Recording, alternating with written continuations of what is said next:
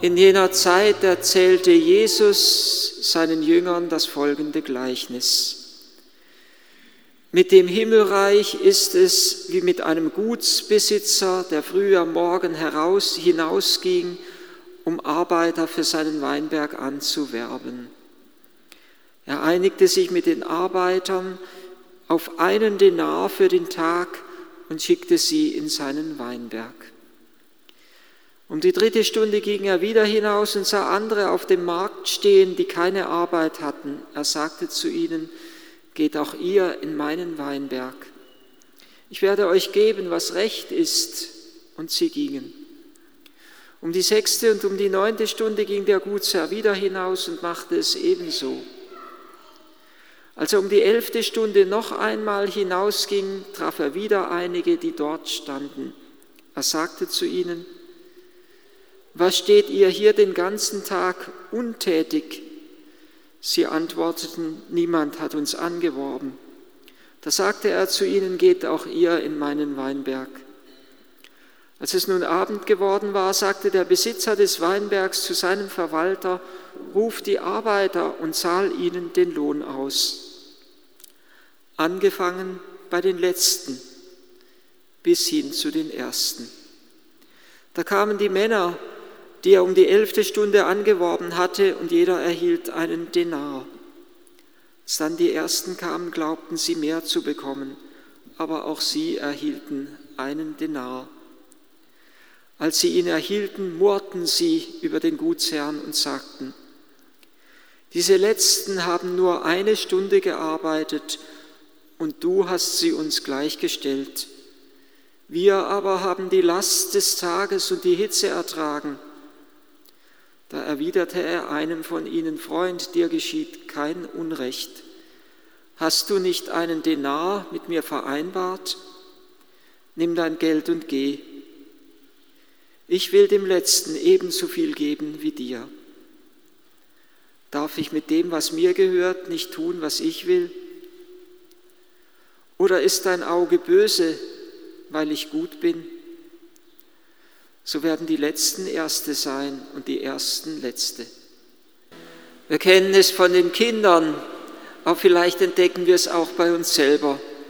Die Kinder, wo der eine sagt, der darf das und ich darf das nicht und der bekommt aber das und ich habe aber nur so viel bekommen. Wir kennen es von den Kindern und wir selber machen es nicht anders, dass wir messen und wägen und zählen und rechnen und berechnen dass wir schauen, was hat der andere und was hat ich, was habe ich alles gemacht in meinem Leben, was habe ich alles getan und dem anderen, dem geht es viel besser. Der andere, der Nachbar, der geht nie in die Kirche und ich gehe immer und ich habe so viel zu tragen und die leben in Saus und Braus und denen geht es so gut. Wir kennen es, genau die Situation aus dem heutigen Evangelium. Wir messen und wägen und zählen und rechnen und berechnen und bedenken nicht oder viel zu wenig, mir geht es so, viel zu wenig bedenke ich, wie viel Liebe der Herr zu mir hat, dass er mir mit diesem einen Dinar alles schenkt, was er ist und hat, dass er mir gar nicht mehr schenken könnte. Er hat nicht mehr als sein Herz. Er schenkt es mir, hat es mir geöffnet. Was brauche ich anderes, was brauche ich mehr als die Liebe des Erlösers? Was brauche ich mehr, um leben zu können und ewig glücklich zu sein, als den Leib und das Blut des Herrn? Er gibt jedem der Arbeiter einen Denar und er gibt jedem von uns, wenn wir in den Weinberg eingetreten sind, wenn wir den Weg der Umkehr gehen, die eine Hostie. Er zählt nicht und er rechnet nicht. Erzählt nicht, wie, oft du in die Kirche gehst und wie viele Rosenkränze du gebetet hast. Erzählt nicht, was du geleistet hast in deinem Leben, sondern es zählt nur eins, dass du dein Herz in Liebe für ihn öffnest, dass du den Weg der Umkehr gehst, dich innerlich bereitet hast, ihn zu empfangen. Das ist das Entscheidende. Er gibt uns in der Hostie alles, was er ist und was er hat so wie in diesem einen Denar die eine und ganze und ungeteilte Liebe zum Ausdruck kommt. Und dennoch ist es doch verständlich zu fragen, warum haben denn die, die nur eine Stunde gearbeitet haben, gleich viel erhalten wie die, die den ganzen Tag von der ersten Stunde an, von der zwölf Stunden gearbeitet haben. Es ist berechtigt zu fragen, es ist verständlich zu fragen, warum bekommen die einen nicht mehr als die anderen? Oder zumindest zu sagen, hätte er denn nicht wenigstens die Arbeiter der ersten Stunde auch zuerst ausbezahlen können? So müssen sie noch warten und die anderen bekommen noch zuerst. Sieht ja fast so aus, als würden die noch bevorzugt werden, die Arbeiter der letzten Stunde. Sie bekommen und können schon gehen und die Arbeiter der ersten Stunde müssen noch warten, bis die Auszahlung endlich an ihnen ist. Hätte er nicht wenigstens den Arbeitern der ersten Stunde zuerst das Geld geben können, dann hätten sie gar nicht gemerkt, was die Arbeiter der letzten Stunde bekommen. Ich hätte es wahrscheinlich so gemacht.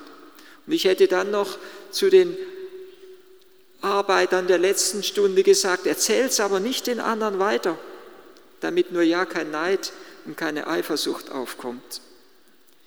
Warum tut es der Herr nicht?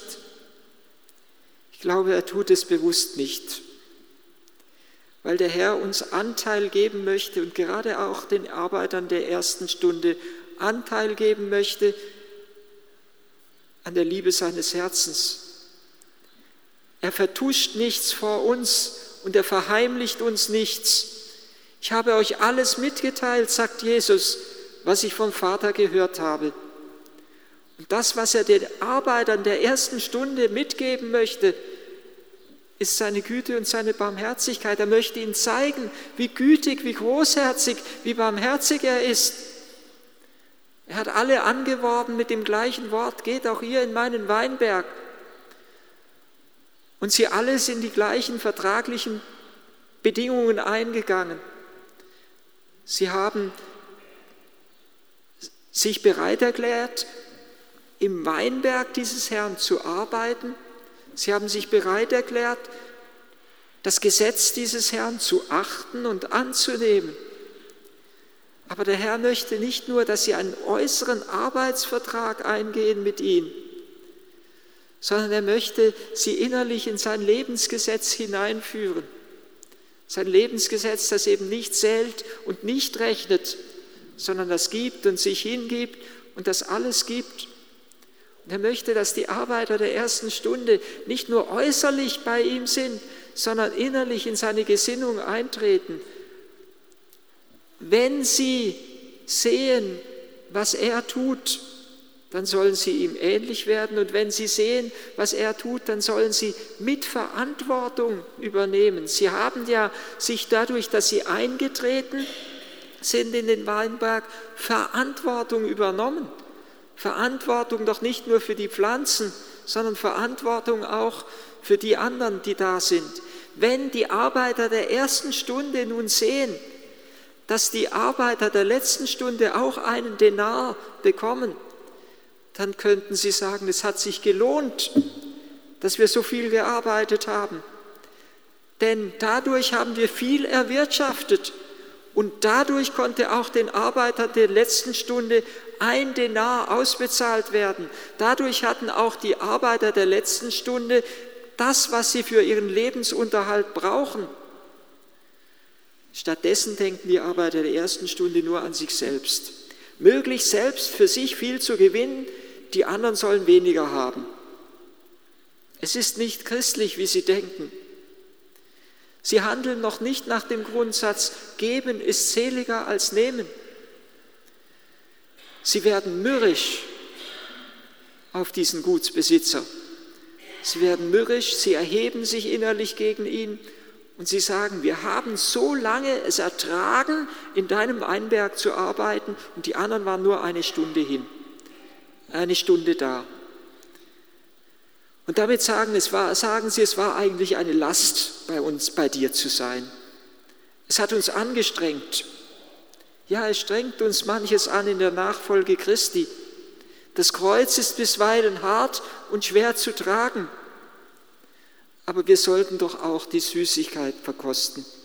die es bedeutet, bei diesem Herrn zu sein, der uns nicht zwingt und der uns nicht drückt und der uns nicht in die Knie drückt und zwingt, sondern der uns die Freiheit lässt. Sie hätten gehen können, jeden Augenblick in diesem Tag hätten sie gehen können. Sie sollten es verkosten, wie schön es ist, zu arbeiten zu dürfen für diesen Herrn. Wir sollten nicht nur das Kreuz spüren, das wir zu tragen haben, sondern mitten im Kreuz etwas erahnen von dem, was es bedeutet, in der Nähe des Herrn zu sein. Wer sein Kreuz in Vereinigung mit Jesus trägt, ist in der Nähe von ihm. Und der ist glücklicher als der andere, der vielleicht nicht so viel zu tragen hat, der aber fern von Jesus ist. Am Ende erhalten alle einen Denar. Von den Arbeitern der letzten Stunde ist nichts gesagt, aber wir können annehmen, dass sie froh waren und in ihrem Herzen gejubelt haben, dass sie den Tageslohn bekommen haben und nicht nur der Lohn für eine Stunde. Sie waren freudig und voll Freude und voll Jubel, als sie nach Hause gingen. Und die anderen haben auch einen Denar erhalten und sie waren bitter in ihrem Herzen. Und sie waren verbittert. Sie konnten die Freude dieses Lohnes gar nicht genießen.